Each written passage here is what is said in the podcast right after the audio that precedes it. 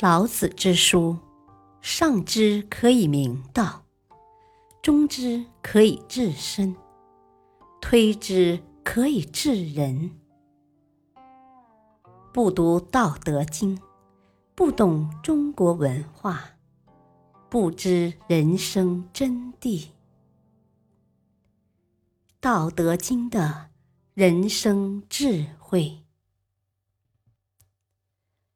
外身与后身，不知道好，才是真的好。老子在《道德经》第三十八章写了这样几句话：“上德不德，是以有德；下德不失德，是以无德。”这里的“德”就是得到的“德”，你有德还是无德，就看你有没有按着道去走。如果按着道去走，就有所得，就叫做行道有所得。上德之人之所以不得，就是因为他心中没有利害得失之心。凡事皆能秉持自然，顺性而为。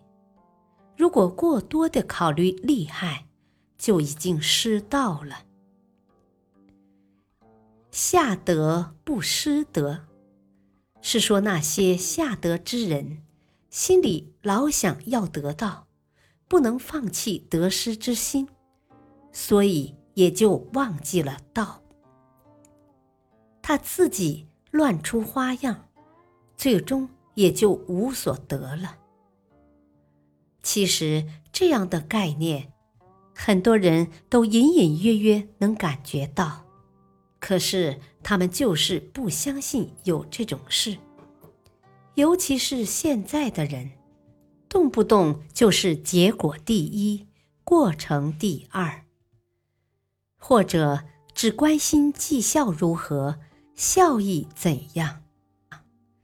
或者过分关心别人对自己的看法，自己能从这种荣誉中获得多少好处等等。因此，我们读老子的书，一定要在自己的日常生活当中实践，逐渐改变自己的思维习惯，然后才能慢慢上道。中国人讲，这个人很上道，就是这个意思。人在衙门好修行。很多人看到这句话以后都觉得奇怪。如果要修行，那也是到寺庙里去，到山里头去。衙门是官府，跟个人的修行有什么关系呢？其实。人要为社会服务，最好的方式就是出来做官。我们所怕的是当官的人没有良心。如果你有权利、有资源，然后一切依道而行，按照自然的规律，一步一步的去享受那个过程，在过程当中，所有人享受愉快。幸福的生活，这就叫修行。修行就是自己好，别人好，大家都好。其实这样说还是有些偏离老子的思想。老子说：“只有连什么是好都不知道的时候，才是真的好。”也就是说。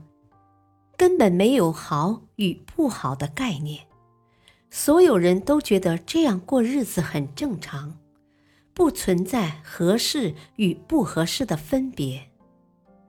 那些所谓的报酬、奖惩、绩效都不是目的，只是手段而已。如果你把它看成目的，那就天天苦恼，每天清晨一睁开眼睛。就是柴米油盐一大堆事情，这不是失道吗？如果你能想到，既然是人，就要按着人性去做，这才对。而人性是什么？人性就是道德，就是无私的奉献。结果如何，不必刻意去判断，只要大家都没有结果不同的感觉，那就是最好的结果。一个人。心中本来没有不平的观念，可你偏偏要传达给他，这就是自找麻烦。当我们把手段和目的混淆以后，就制造出很多摆脱不了的苦恼。感谢收听，下期播讲不争之德，只求不败。敬请收听，再会。